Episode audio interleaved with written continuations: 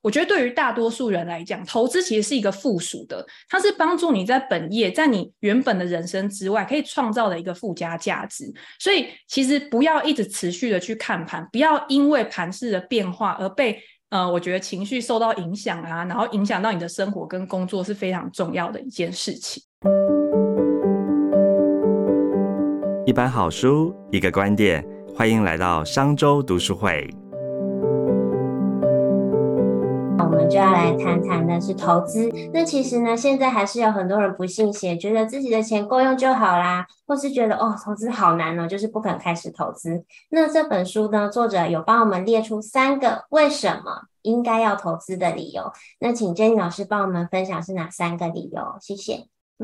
第一个理由呢，他就说你要为你将来的自己而储蓄嘛，就是你现在在做的这些事情呢，其实都是为了你将来可以有更好的生活。我们在做投资的时候，常听到一句话嘛，投资就是牺牲现有的享受，可是可以为你的未来带来更好的生活品质。所以你现在你存下来的钱呢，其实都是为了要让你在未来可以有更好的运用。那我们也知道，我们现在是生产力最蓬勃发展的时候，有一天我们也会老啊，我们没有办法去对抗。就是呃，这个世界的一个规律嘛。当你的生产力越来越弱，当你需要去嗯做退休的这个动作的时候，你要想说，你退休之后，你需要花费每一年花费了多少钱？你甚至还要把你可能看医生啊，你健康照护的一些成本放在里面。所以现在你要怎么样去做投资，其实就是很重要。你要把你的资金去配置在那边。那第二个呢，就是抗通膨。我觉得如果有投资股票市场的，应该都会觉得。大家都常常讲说，股票就是抗通膨最好的一个方式，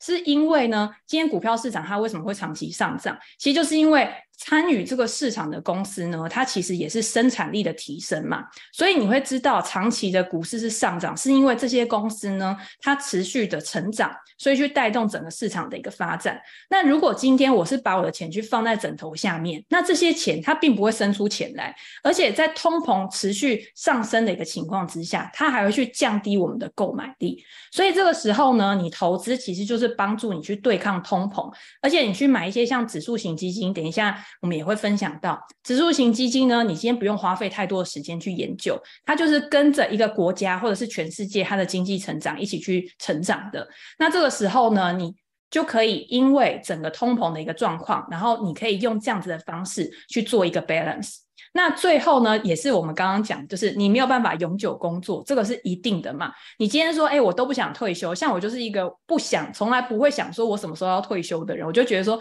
我做可以做到哪一天，或者是我今天做我自己喜欢的事情，我可以去创造生产力的话，那我干脆永远都不要退休。可是总有一天你必须要去退休。像巴菲特现在九十几岁，每个人都在问他说什么时候要退休。可是我们也知道，在未来呢，我们的财务资本一定会慢慢去超越我们。靠我们自己劳力可以赚到的钱，那这个时候呢，靠投资也是最简单，然后可以去帮助你，可以让你的财务资本放大的一个功用。好，谢谢 Jenny 老师。如同 Jenny 老师所提到的，你不可能一直工作嘛，所以其实我们也可以换个角度来想，如果你开始投资的话，其实也是等于让一些公司帮你赚钱。那我们呢，来探讨完呢，为何你应该投资？那接下来我们探讨是你应该投资什么？那作者呢有说，他说呢，致富没有唯一的正确途径哦，所以在书中有一一列出了各种呢投资的项目，那让大家对自己的投资组合呢有更多的想法。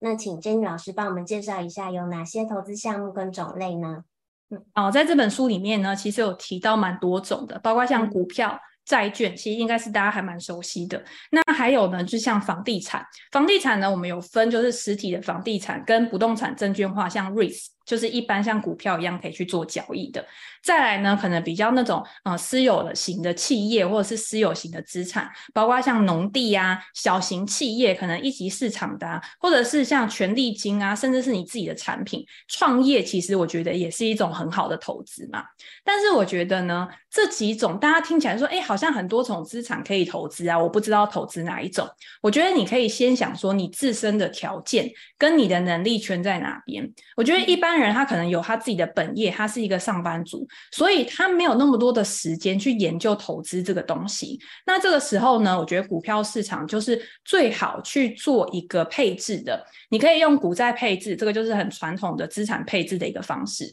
或者是你今天你觉得说我想要配置房地产，但是我可能本金没有那么高，那今天美股的 REITs 呢，它其实有百分之九十的收益是要分配给它的股东的，所以呢，这个也算是一种可以可以持续去有一个收收息收益的一种资产。我觉得这个都算是进入门槛比较低的。但是如果你今天可能想要去投资一些新创企业啊，或者是一些像农地呀。我觉得这一类的资产呢，第一个是我觉得你比较需要有门路，这个门路呢，可能是你的人际关系，你可能需要有真的了解这一块专业的人士的朋友，可以带你去进入到这一行。那你今天很多人他去农地，或者是他可能有一些呃私有企业，你也知道现在诈骗那么多，你可能随时随地就会踩到一个陷阱里面。那如果你今天你衡量你自己的能力却没有到达那个地方的话，我觉得还不如就放弃这一块。然后你把你自己的心力呢，把你的资金去专注在你可以去掌握的、可确认性比较高的一些资产。其实我觉得我在这本书里面呢，作者他就是非常的去支持，如果一般的投资人啊，你透过 ETF 去多投资，其实是一个很好的方式。那我知道瓦西老师他其实也有在投资 ETF 来作为你自己资产配置的一个方式嘛，可不可以跟我们分享一下，就是你在选择上面啊，或者是你投资的一个经验？好啊，我我觉得它里面有提到的那个指数化的，像台湾，我记得就是像是零零五零，就是一个很标准的一种算是指数型的那个 ETF 的产品嘛。那我自己的买的，我是买用那个美国券商，然后我买的是全球的那种 ETF。像我买的几个标的，也可以跟大家分享。我就有买 VTI，那这个是全美国市场几千家公司的 ETF，然后我也有买 VWO。跟 VEA 就是新兴市场跟这个成熟市场，我就把这些东西，就是我就买少少的那几只，可是少少的这几只 ETF，它其实就涵盖了全世界那些大公司，他们集合起来的这样的一个，就是集合成那个 ETF，所以我等于是呃拥有了全世界这些公司一部分的股权，然后。让他们在这个像他们股价可能在增长啊，或他们有配发利息的时候，就会配发依照这个比例配发给我。因此，我呃我自己的心理建设就是这样啦，就是我平常的话是比较少去追呃财经的指数啊新闻，我平常不太看。但是我心里面有一个底，就是说我拥有了这一部分的全世界这些公司的。一部分的股权嘛，那我就等于是这些公司的小小小小小小的股东，那我就可以享有他们在接下来可能几十年、二三十年在经营上面的股价的增长跟利息的收入。所以就是有这样子的一个心态，会让我感到比较安心，然后也会知道说，嗯，我自己用这样的资金在参与这整个世界。所有企业在经营的这样生产力的结果，然后经济成长的这个结果，那我就会觉得比较安心。有时候可能看呃市场可能起起伏伏的，但是心里面会有一个信心，是说好，我会相信在接下来的人类的整体的发展、整明整体文明的进步会是持续增长的。那这样子的话，我就觉得诶，有这样子的一个安心的心态，那就会让我在。呃，持有这一些 ETF 这些股票的时候，可以睡得着的策略吧？对，所以对我来说，我就是简单的买这少数的几只，然后用这样的一个分配比例，就会觉得，哎，这个就是我自己的指数化的这个 ETF 的投资方式。这样。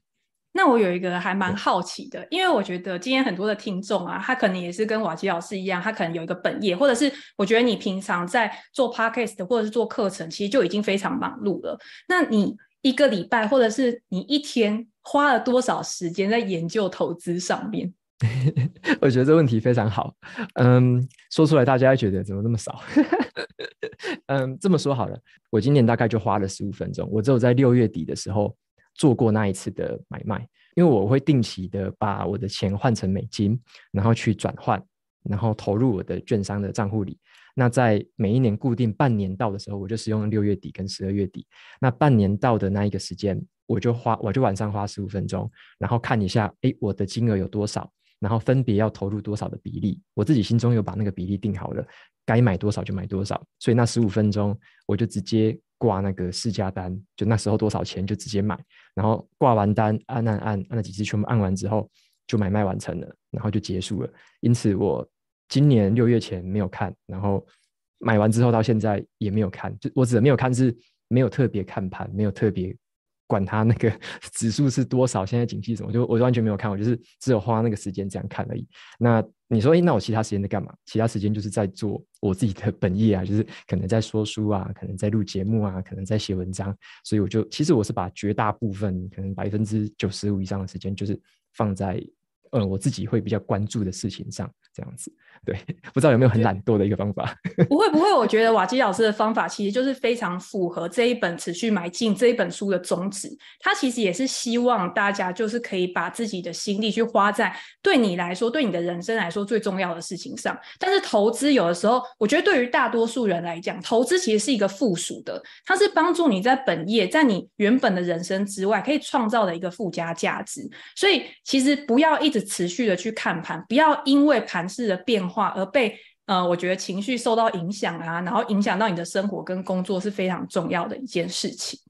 对，然后呢，这本书的作者他还有强调一个概念，就是我们不该买个股，而是买 ETF。而且他说的方式还蛮有趣的。他说，如果你能证明自己是选股高手，要不然的话就是买 ETF 就好。他就说呢，呃，买个股啊，你还很期望说可以赢过大盘，其实就好像在。值硬币，你可能成功，但就算你这回成功了，也可能刚刚好走运而已。那 Jane 老师，你赞同这样的说法吗？嗯嗯，其实我非常赞同作者的说法，因为我觉得投资它其实是一种结合运气跟能力。的一种活动，也就是说，你今天假设我今天在一笔投资上面赚了钱，我有可能是因为啊，我真的很厉害，我研究的非常深入，所以我挑到一档好公司，还是因为刚好我的运气好，在某一个时间点我看到了这家公司，在某一个时间点我把钱投进去。其实你是没有办法很好的去量化说，到底你今天你做这个决策，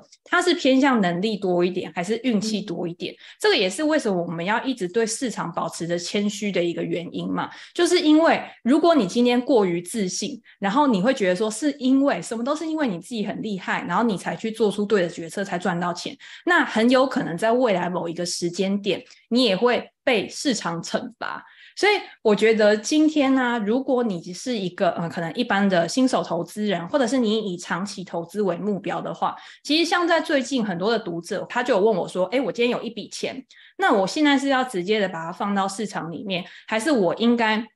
分批去把这个钱去放到市场里面？”那我都会觉得说，如果你今天有一笔钱，今天不管怎么样，你就是先投入一点再说。今天如果你害怕说未来会有拉回的话，但是你也可以先投入三分之一，然后你投入三分之一之后，哎，不管今天怎么样，你时间到了，你就是把钱投进去，就像刚刚瓦西老师讲的一样。因为以长期投资来说，我们看过去啊，美国股市甚至是全球股市好了，它都是呈现一个长期上涨的一个状况，所以永远都会有人想说啊，等到拉回再买。但是你有没有想过，今天就算它涨了之后，它拉回，它可能也不会回到当初你想买的那个时间点。所以你要是现在不投入的话，有可能在未来你永远都只是买的更贵而已。那这个也是这本书里面，他为什么跟我们讲说，你永远不应该等待一个更好的价格，因为呢，择时择时就是选择投入的时间嘛，永远都是非常困难的一件事情。今天你会觉得说，我要买低卖高，或者是我今天想要选一个更好的时间点，可是你会发现那个时间点感觉好像永远都会错过，永远都会不存在。但是如果你今天手上已经有一些部位了，你今天已经有。某一个呃，可能大盘指数的 ETF 的话，即便是你没有全部把你的资金放在股票市场，你也不会错过你应该赚到的涨幅。那当然，如果你今天额外的还有现金流在进来的话，你再持续的投到市场，我觉得也是可以帮助你在未来可以随着时间去创造更多财富的一个方式。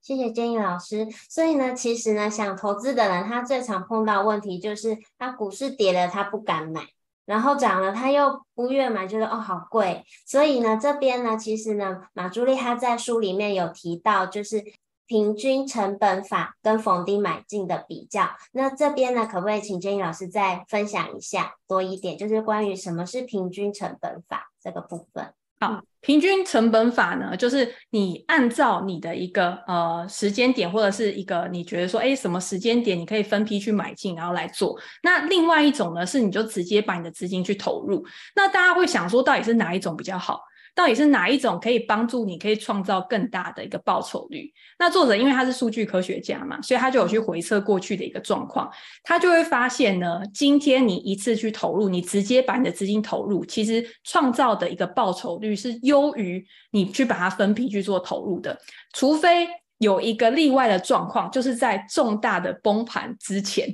就是它有可能才会有呃不一样的一个结果。但是大家要想哦，重大的崩盘有很容易实现吗？比如说像两千年的科技泡沫，比如说像二零零八，甚至是二零二零年，大家只要去想，今天在这些时间点发生的时候，甚至是在二零二二年好了，今天在这种崩盘发生的时候，你到底是你真的有逢低去买进，你真的有去布局，还是你会觉得说永远都会有更低的点，然后你就一直持续的在等待？所以这种东西就是像我们刚刚讲的嘛，它就是一种择时，你永远都在等待一个最好的时机、最低的点。但是你要想哦，今天永远。都有可能会发生你意想不到的事情。二零二零年的时候，为什么会大反转？是因为联总会开始做无限的一个 QE 嘛？那二零二二年大家也会觉得说应该是很好的一年呢，结果没想到通膨大幅度的翻身，导致二零二二年是一个股债表现都非常差的一个时间点。好，到二零二三年，大家会觉得说啊，联总会一直升息，然后通膨还是很高，所以二零二三年应该也不会是一个太好的年。结果大家看，现在上半年已经过完了嘛？上半年。there 结果美股它的表现是怎么样？是优于市场的一个预期的，甚至是科技股纳斯达克指数创造了好像四十个 percent 的一个报酬。那如果你今天你没有把钱去放在市场里面，没有去历经这种牛熊，没有经历景气的一个循环的话，其实老实说啊，今天不管是牛市还是熊市，其实这些钱你都赚不到。所以不管今天是我们自己实际的一个经验，或者是作者他根据他过去的一个数据，他跑出来的一个统计结果，都是把钱直接放入到市场里面，持续买进是最好的一个策略。那我觉得讲到时机点这个部分，因为我们刚刚也是讲，我觉得。其实，因为我自己是一个主动投资人，我觉得我在买的时候呢，可能没有完完全全的去照着这个作者的一个做法。但是，因为刚刚瓦西老师有讲说，你是用 ETF 投资，然后你自己已经设定好说，哎，我就是在某个时间点，我就是要买进。那关于时机点的方式呢？你觉得你用你的这个方法带给你的成效，或者是呃带给你的一个好处，可不可以跟我们分享一下？嗯嗯嗯，OK，我我刚刚在听 Jenny 分享这个，所以分批啊，或是一次性，我后来又有想到一个是作者他有在书里面有一个图表，他有一个分析方式，让我觉得蛮震撼的。因为我以前就是想说，我只是傻傻的觉得说啊，就是不要管时机点，就是买就对了。我只是有这样子算是信仰式的认知哦。但是它里面有一个分析方式是我以前比较没看过的，他就把投资分成两种方式，第一种是你每个月可能就投入一百美元，每一个月不管。股市高低，你就投入一百美元，这是第一种。然后他第二种方式，他就说，你第二种的话就是给你一个上帝之眼，就是你可以看得到股市什么时候会落底。那第二个策略就是说，如果股市一直在上涨的时候，我不买，我只等股市跌到了谷底的时候，我才去买它。第二个就是叫做逢低买进的策略嘛。那他就说，用这样子的思考，用这两个方式，让我们猜猜看，说哪一个在长期下来的投资报酬率会比较好。结果我一开始看的时候，我就想说，嗯，如果我有全知之眼，我知道哪每一次掉到最底的时候我才买，只要还没有掉底，我就继续存钱。我只要等掉底我才买，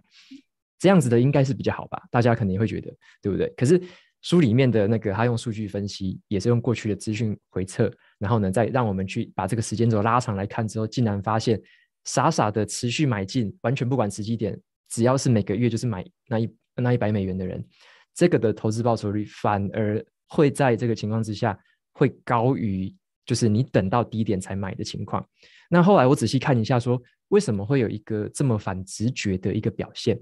那结论就有点像是 Jenny 刚刚有提到的，其实是因为逢低买进的这个策略，它一直在错过上涨。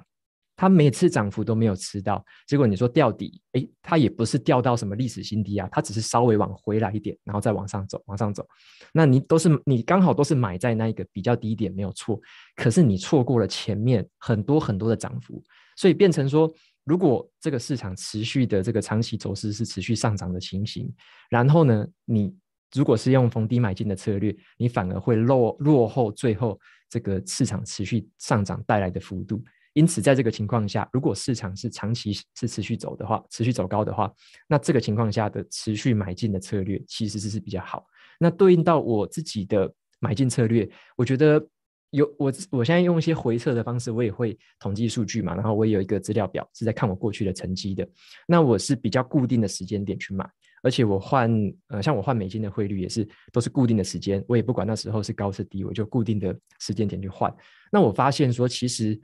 有有一些时间点买的，现在看起来可能很不好，就是诶很高点。可是我有在很有一些时间点买的也很好，因为股市有高有低嘛。我也在很多低点的时候买，所以我有高的点买，也有低的点买。可是整体加就是到现在累积起来的加总，它就只是反映了过去这几年全球市场的成长状况。所以在过去这好几年间，其实全球的市场是持续的上涨，它有一个。这个百年化报酬的百分比，那我所得到的成绩其实就是跟这个百分比差不多，它相距不大，因为我我自己的比例嘛，那每个比例之间它得到的成绩其实就是跟这个 ETF 它该有多少我就拿到多少，所以就是不多也不少这样子，所以嗯，我现在我现在回顾起来，我觉得自己还蛮安心的，就是我至少跟着大盘在成长。而没有说，哎，我输谁，或者说啊，我特别赢过谁，就比较没有这个呃比较的心态。那我就会觉得说，我就跟着这个大盘持续来呃享受全球市场来带给我的收获这样子。所以这个是我自己的时间点就是 持续买进的这个策略。现在回顾起来所看到的一个成果，这样。好。谢谢瓦基老师的分享。所以呢，刚刚呢有提到嘛，就是有人觉得投资很难，然后或者是手上啊就是一直握着现金，结果呢错过了时间复利所带来的成果。那作者他其实也有提到一句话，他觉得时间呢是你最重要的资产哦。所以希望大家呢在听完今天的说书分享，可以对自己有多一点信心。其实投资真的没有我们想的那么难。而且永远都不嫌晚，立即开始就对了。那么今天线上呢的朋友也有做提问呢，我们就来进行 Q&A 时间。我们这边会挑选几题，请两位老师来回复。这个读者他是问瓦基老师说：当我们存到了一笔钱，准备要投资，然后呢投入的钱跟原本的存款比例要怎么拿捏？你觉得会是比较安全的呢？嗯。OK，我我认为很重要的一点是，像我自己，我投入股票市场的这个资金，我自己设想的是说，这一笔钱是我五年、十年之后才会用到的，就是五年内会用到的钱，我绝对不会去投资。也就是说，这一笔钱是很久以后，甚至我可能几十年后才有可能拿出来，或者是我就丢着继续利滚利的，所以是这种钱我才会丢进去。因此，你要说怎么样去思考说，在手边的比例跟你投进去的比例应该要多少的话，我自己觉得比较安心的一个手边资产的这个程度，至少，呃，如果说你需要保守一点，我觉得至少你是抓一年的生活费，一整年。如果都没有任何收入，一整年的生活费会是多少？那再用这个这个额度，可能你再抓一点保守值。我认为你至少要保持这样的现金在身边，是一个安心的。那可能假设你可能比较年轻的话，那你可以思考说，那我可能保存等半年的这个生活费就可以了，就是看你自己对于呃风险的容忍程度。那你保留这样子的一个比较没有后顾之忧的金额之后，那你其他你认为说你短时间之内不会用的钱，你再把它。拿去投入股票资产，对。那有一些朋友可能会问说，那可能过几年，我可能过一两年，过两三年，我可能会想买车啊，我可能会想要买一个什么东西，买个重机啊，甚至有些人可能会想要存个投期款。那这些钱的话，对我来说，我就不会选择把这样子短期要用的钱去投入股票市场，因为股票其实它这个涨幅起跌这个很大嘛，所以我们没办法。精准的去了解说，哎，之后我真的要用钱的时候，会不会拿出来的时候是一个大贬值的状态？所以我自己思考的是，呃，我自己的标准是大概是五年内的要用到的，可能会用到的，我绝对不会丢股市。那如果是超过这个时间的，我可能不用管这笔钱以后到底在干嘛的，那一个钱我反而就比较安心，可以去丢股市。所以这个是我自己对于这个比例的拿捏跟这个时间程度的这个规划，这样。好。好，谢谢瓦基老师。那我们再接下一题。这个读者他是问 Jenny 老师，他是说，因为持续买进有建议我们要持续买，一直买。那这个做法呢，跟我们台湾人所熟熟悉的那个定期定额存款的概念是一样的吗？或是它有什么差别？嗯，我觉得基本上你要说它是一样，也是一样。但是我觉得这本书里面它强调的一个概念是，你今天如果你规划用来做投资的钱，当你这一笔钱呢，就是像刚刚瓦吉老师讲的，你在短时间之内没有用途的，你就是要把它拿来做投资的，那你就是直接把它放到市场里面。那为什么我说有一些，我觉得某种概念是一样，是因为不一定每一个人他就是一现在就是有一笔本金可以丢进去嘛，他可能现在就说我现在就是没有存款啊，那我要怎么样投资？所以你今天你就是把你每个月的薪资，你固定要拿来做投资的现金流，这个就是定期定额，你就是把它投到股市里面。那这一笔投资呢，其实你也知道，我们今天我们一开始所得进来的时候，你可能会有一些固定的支出，譬如说你的吃喝，或者是你的生活的房租，这些是你每个月固定要去支出的。那有一些可能是娱乐的，这些娱乐就是看你想要花多少钱在这些享乐上面。那剩下也有一笔钱呢，可能就是拿来做投资跟储蓄的。那这些东西都是你可以去衡量的嘛？当你的娱乐、你的享受越少的时候，你可能可以放在投资市场的钱就越多。那你今天只要把这些钱持续的去做买进，那当然你在未来你可以用这个钱去创造钱的一个能力，或者是它的速度其实就会越快。所以我觉得它的持续买进呢，你可以说是定期定额，但是呢，我觉得最重要的是你现在就是应该。就马上开始做投资这件事情，才是这本书我觉得要传达一个很重要的一个观念。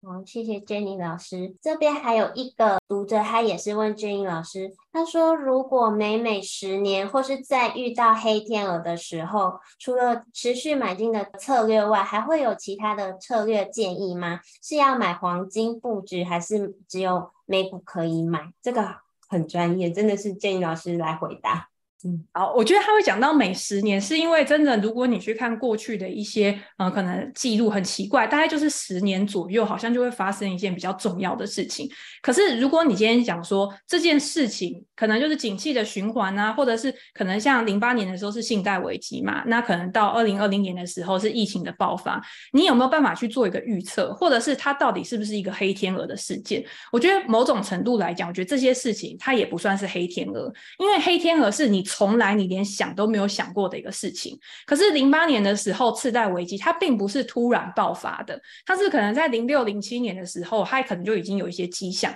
到了可能啊真的导火线，或者是到已经支撑不住的时候，变成一种骨牌性的一个效应。那二零二零年的时候，你也可以看到，疫情并不是说哦突然爆发，然后全世界就整个居居了，它也是。嗯，可能有传导的。其实美股在当时啊，是最后，我记得是最后一个才跌的。就是二月的时候，其实其他国家可能都已经开始，呃，股票市场、资本市场都已经开始崩盘。可是美股到了二月的时候，一月都还在创新高哦，然后二月的时候就开始崩盘。可是到了三月的时候就落底到。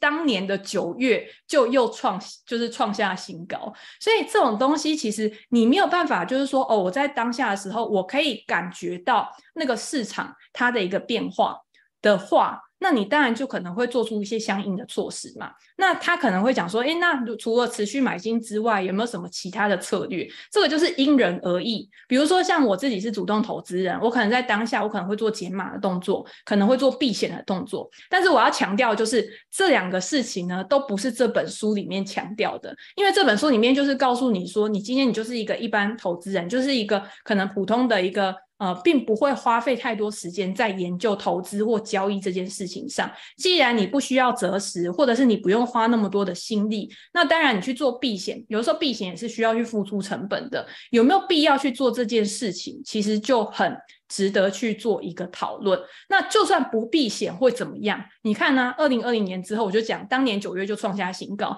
所以即便你什么动作都不做。其实你还是可以赚到市场的一个报酬，即便你什么事情都不做，历经了二零二二年到二零二三年到现在，其实或许你的账上的获利，如果你是比较晚进入市场，你的账上的亏损可能都已经回来很多，甚至你的账上都已经开始有获利了。像我妹就是一个血淋淋的例子，她到今年，她今年来给我看她的一个损益，就说：“哎。”我的那个这一两年扣了钱，竟然又开始获利了。所以我觉得策略其实不一定说哦，我一定要很积极的进出市场，我才可以去赚到超额的报酬。我觉得其实不一定。那黄金其实也是资产配置的一个部分，比如说黄金它有避险的功能，它有抗通膨的一个功能。所以有些人他会在股债之外呢，像房地产也会做一个配置，或者是像黄金也会做一个配置。但是黄金大家比较去诟病的就是说，它不是一个会孳息的资产。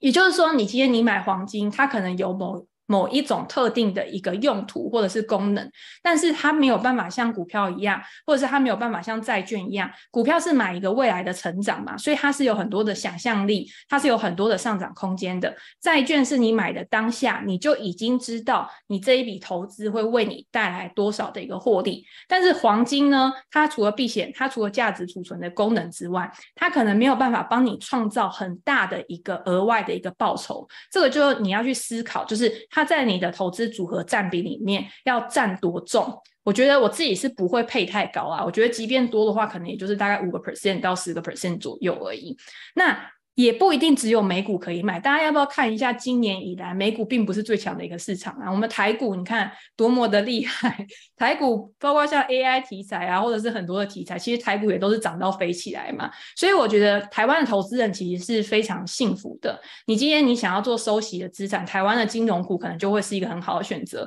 你想要赚一些可能趋势财，那台湾的 AI 概念股其实也会有很好的一个选择。那再加上现在的整个国际市场。的一个资讯非常的发达，所以你开一个海外账户，你也可以去投资海外的一个股票。我觉得就是用这样的方式，你持有台币的资产，你也持有美美金的资产，来帮助你去分散风险，来帮助你去赚取更稳健的一个报酬，让你的财富增长。我觉得是很好的。好，谢谢 Jenny 老师。我们还有一个读者的提问哦，他是问瓦基老师，他说呢，您呢看了众多的理财相关的书籍里面，这本呢有特别突出的原因是什么？还或是还有什么特别不一样的想法？这个问题刚好也可以做一个收尾哦，就是呢，瓦基老师，您觉得持续买进的最关键的要点是什么？还有，你觉得你这本书适合推荐给哪些人来阅读？好，那我就一起回答好了。这本书当时我在看的时候啊，我其实它的标题就打中，嗯，应该它的书名就打中我了，因为这个书名就是我自己一直在用的策略。那他，诶，他把它当成书名，然后特别用一本书的篇幅来讲它到底要讲什么东西。我后来是发现，说我为什么喜欢这一本，是因为我觉得它在一个难度就是比较偏难的书跟偏太容易的书之间取得一个很好的平衡，而且重点是它谈的范围，我觉得。足够广泛去囊括我们一般人理财需要知道的这一些常识，包含了储蓄跟投资是是这本书里面最大的两个篇幅嘛，而且他还会去帮我们分析说，哎，你。怎么存钱，怎么花钱，去分析说投资型的资产总共有哪些？那每一个之间它的这个风险，它的优胜劣败是什么？让我们有一个很通盘的一个全面的观念，知道说，哎，投资的类型有这一些，可以怎么做？然后呢，怎么做的策略所产生出来的数据跟成效会是怎么样？所以我觉得这本书适合的对象是说，如果说你是。刚开始在接触这个领域，然后你可能会觉得有一些书可能讲的太浅，都在讲什么心法啊，都在讲个人观点的话，那这样子的书可能打不中你。但是持续买进这本书，我觉得。他就是用很多的包含数据的分析，包含了他他因为他是资料科学家嘛，他有很多呃图表的呈现，可是他的图表又不会太硬，他一张图表就是讲一个小故事，一个小事情，然后把这个观念用图表让你知道。所以我觉得我在读的时候很好吸收的是，他就是用有数据的这个客观的数据。的辅助，然后呢，加上他自己会讲一些很好玩的故事嘛，或者是在财经领域看到的一些事情，然后这个故事搭配数据的方法，让我们可以很快速的学习一个又一个的这样投资理财的观念，而且涵盖的范围又广，所以你可以透过这一本书，其实就可以直接掌握很多很多呃其他书籍或其他的这个主题在谈论的东西，所以我觉得这一本算是呃对于可能。嗯，如果是全新的新手，可能这本会觉得诶有一点东西看不懂。但是如果你已经开始在接触投资理财的领域，或者说你有你已经接触过，但是你还是似懂非懂的话，我觉得这一本可以一次性的帮你很快速的了解到这个整个。包含储蓄啊跟投资的范围。所以这也是我会给这本书呃很高评价的原因，因为它适合的这个受众群，我认为是真正最需要、最需要去学到投资，然后最需要去厘清呃心中疑惑的这群读者，那就很适合来读这本书这样子。好谢谢瓦基老师。那希望呢，这场读书会呢，能帮助大家学到务实可行的理财还有投资方法。那就像养成了原子习惯一样，就持续买进，稳扎稳打的累积财富。那也享受到呢复利的成果。那再次感谢呢瓦基老师跟 Jenny 老师，谢谢你们的分享，谢谢，谢谢，谢谢大家，拜拜。那拜拜。